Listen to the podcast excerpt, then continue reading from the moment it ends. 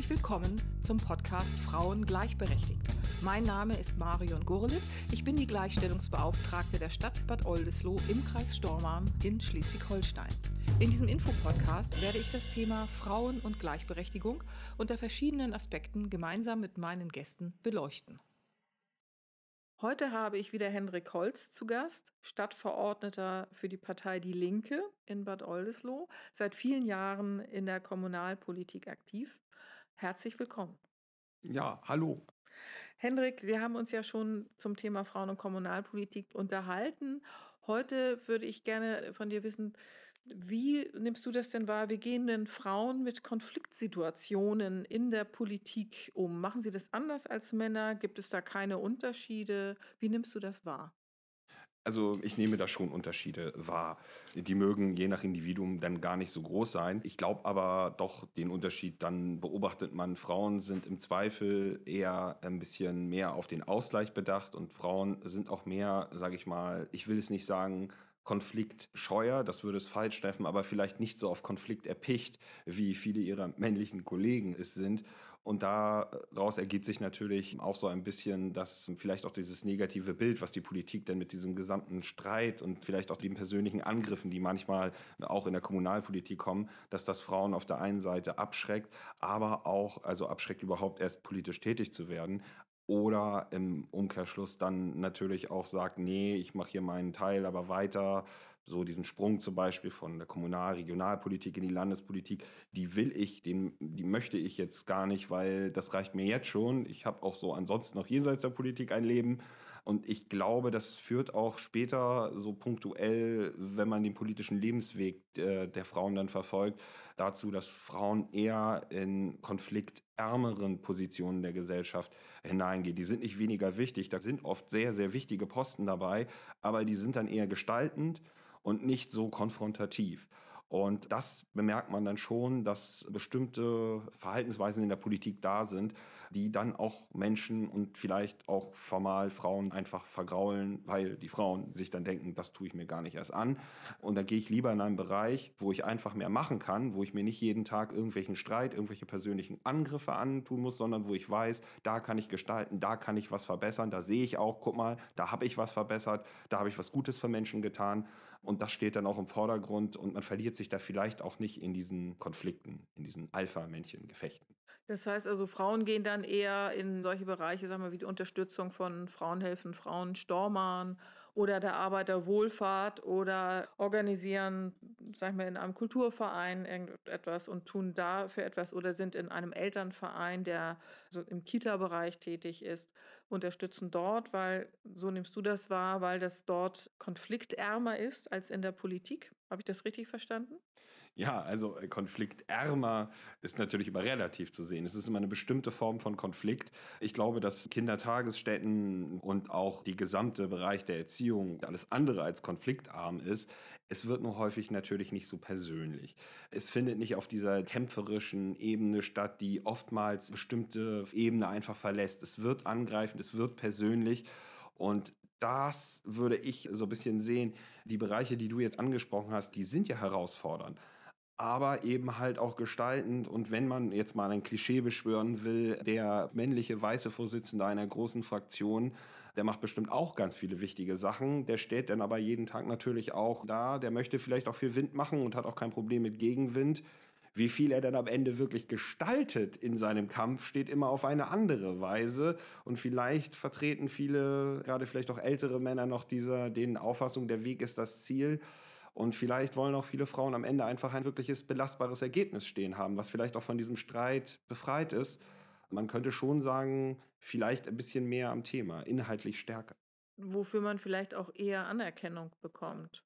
So im Einzelnen kann ich das zumindest nicht bestätigen. Die meisten Frauen und Männer, die ich in der Politik kenne, ich glaube, denen ist es persönlich wichtig, auch ein gewisses positives Feedback zu haben. Das braucht jeder Mensch. Aber dass am Ende da auch ein Ergebnis steht und dass man selber weiß, guck mal, das habe ich zum Positiven verwendet. Wie würdest du denn denken, ist die Vereinbarkeit von Familie, Beruf und politischem Ehrenamt für Männer? Läuft das anders als bei Frauen? Ist das überhaupt ein Thema, über das Männer sich Gedanken machen? Kann ich das alles miteinander vereinbaren? Oder gehen die einfach los und sagen, ich engagiere mich jetzt politisch. Ich mache mir jetzt nicht groß Gedanken mit der Kinderbetreuung, der Pflege der Oma. Das kann man im Allgemeinen nicht sagen. Ich glaube aber tatsächlich, dass, das ist natürlich, ich, ist doch nur immer meine Einschätzung, aber ich glaube, für viele Frauen ist es so, dass die Familie dann noch einen etwas höheren Stellenwert hat und dass Männer vielleicht auch dazu neigen, ihre eigenen Zeitkompetenzen und ihre eigenen, ja, ihre eigenen Fähigkeiten dann ein bisschen zu überschätzen und vielleicht dann auch Aufgaben nehmen, sich dann vielleicht auch überarbeiten, zu sehr in eine Sache reingehen und damit sich vielleicht auch ein bisschen übernehmen. Ich glaube, dass bei den meisten Frauen vielleicht auch eine bessere Selbstwahrnehmung da ist, was die eigenen Kräfte angeht und ähm, man sich nicht so übernimmt. Ich glaube, dass das auch bei vielen Männern dazu führt, dass eben diese schlechte Atmosphäre in der Politik aufgebaut wird. Man übernimmt sich aus persönlichem Ehrgeiz und muss dann mit dem Stress und so weiter irgendwie klarkommen. Ich glaube, das ist so ein bisschen der Unterschied. Das haben Frauen etwas anders. Da ist eine etwas dann auch realistischere Selbstwahrnehmung, die auch bedeuten kann, ich will nach oben, ich kann ganz nach oben und ich komme nach oben. Das soll ja nicht bedeuten, dass Frauen jetzt sagen, oh,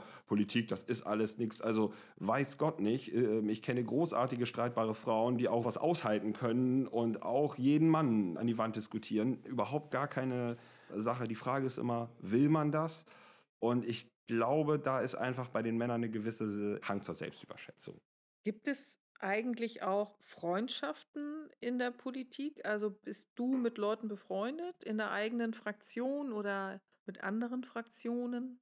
Ich glaube, das ist bei mir jetzt eine sehr spezielle Situation. Ich bin mit zwei der Fraktionsmitglieder hier mein Leben lang befreundet, lange vor der Partei. Und auch das Verhältnis von uns mit den die neuen Fraktionsmitgliedern, die dazugekommen sind, also die Jüngeren, das ist, glaube ich, auch alles super. Ich würde schon sagen, dass ich mit jedem befreundet bin. Ich bin auch mit dem CDU-Stadtvorsitzenden im aktuellen gut befreundet, also auch wirklich, dass wir Freunde sind. Aber es ist natürlich schon so, die Art, wie Politik, Demokratie auch hier funktioniert, ist natürlich oft so, dass das nicht sehr für Freundschaften förderlich ist und auch sehr häufig eine hohe Ellbogenmentalität innerhalb der eigenen Fraktion, der eigenen Partei, als auch in der Politik insgesamt dabei ist. Und diese Ellbogenmentalität führt natürlich auch dazu, dass nicht jeder sich in dieser Welt so wirklich dann zurechtfinden will und dann auch sagt, auch wisst ihr was, ich muss das nicht machen, macht ihr euren Kram alleine, der Ton spielt die Musik. Und das ist, glaube ich, dann auch ein ernstes Problem langfristig. Und was ist der persönliche Gewinn bei der politischen Arbeit dann für dich? Ja, natürlich das gute Gefühl, auch was Gutes gemacht zu haben, aber auch den Menschen natürlich. Ich glaube, das muss man, glaube ich, den meisten Parteien auch wirklich zubilligen, dass man das Leben seiner Mitmenschen verbessern möchte. Jeder hat da seine eigenen Schwerpunkte. Der Linken ist es natürlich, sonst würde ich ja auch nicht hier sitzen. Die Linken ist es wichtig, dass wir insbesondere die Punkte, wo Gleichstellung und Emanzipation in der Gesellschaft noch nicht verwirklicht äh, sind, falls sie letztlich zu Lebzeiten von mir überhaupt noch in Fälle verwirklicht werden. Aber es ist ein laufender Prozess und den umzusetzen, das ist uns ganz wichtig. Jede Partei hat natürlich ihre Schwerpunkte. Bei uns spielt Feminismus eine ganz, ganz große Rolle. Und wenn ich dann und auch meine Partei und andere Leute dann sehen, dass wir da was erreichen, dann freut mich das und das ist dann sozusagen auch die Erfüllung. Und wenn ich sehe, dass wir hier zum Beispiel im Bereich im Kampf gegen Rechtsradikalismus, wenn wir etwas gegen Rassismus tun, wenn man das alles langfristig erreicht, wenn wir mal, habe ich das letzte Mal schon gesagt, wieder zu einem kommunalen Wohnungsbau kommen, dann, und ich weiß, dass ich da durch die Straßen gehen kann und ich weiß, da war ein Missstand und das ist uns zusammen gelungen, den zu überwinden, dann ist das ein sehr, sehr gutes Gefühl dieses Gefühl und ich glaube auch die Kraft dahin haben aber Frauen und Männer gleichermaßen. Aber den Leuten das auch zu verdeutlichen, dass es so ist, das ist eben halt auch ein Teil der Aufgabe, die noch vor uns liegt. Das Thema Emanzipation ist sicherlich nicht abgeschlossen. Das ist noch ein weiter Weg. Und wenn man mal mit wachen Augen durch die Welt geht, dann sieht man, dass auch noch viel zu tun ist. Dann bedanke ich mich bei dir für dieses Interview und habe jetzt nur noch eine abschließende Frage an dich persönlich. Hast du den Ehrgeiz, auch außerhalb der Kommunalpolitik dich politisch zu engagieren, auf Landes- oder Bundesebene? Ja, also vorstellen könnte ich mir das tatsächlich. Ich äh, kandidiere als Direktkandidat für Stormann Nord für den Wahlkreis für die nächste Landtagswahl, die ja wir dann am 8. Mai hier haben. Also ja, das kann ich mir durchaus vorstellen. Es ist allerdings nicht so, dass mein Ehrgeiz jetzt nur den Weg nach oben zulässt. Also es wäre mir, glaube ich, egal, wenn ich in einer sehr viel kleineren Kommune wohnen würde, dann würde ich mich dort auch im Gemeinderat mit derselben Kraft einsetzen, wie ich es im Landtag oder im Kreistag oder hier in der Stadt Bad Oldesloe machen würde. Aber ja, das kann ich mir vorstellen. Und wenn ich dann mal irgendwie in den Landtag komme, freut mich das und werde dann natürlich versuchen, auch da das Beste für Schleswig-Holsteiner innen rauszuholen. Dann bedanke ich mich sehr herzlich dafür, dass du dir wieder so viel Zeit genommen hast für diesen Podcast-Beitrag. Ich danke. Dann wünsche ich dir alles Gute weiterhin.